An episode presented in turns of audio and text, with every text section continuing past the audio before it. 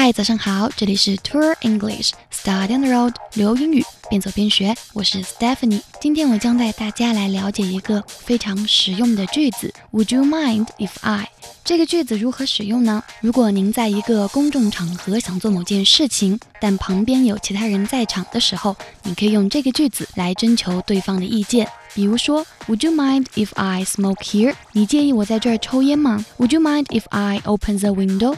你介意我把窗子打开吗？Would you mind if I turn off the TV？你是否介意我把电视关掉？像这样的句子呢，就传递给我们一个信息：当我们在公众场合的时候，不能只顾自己的感受，也要考虑到周围在场的其他人。好了，再来复习一遍：Would you mind if I？OK，这个时段的行走时光旅游英语就是这样。我是 Stephanie。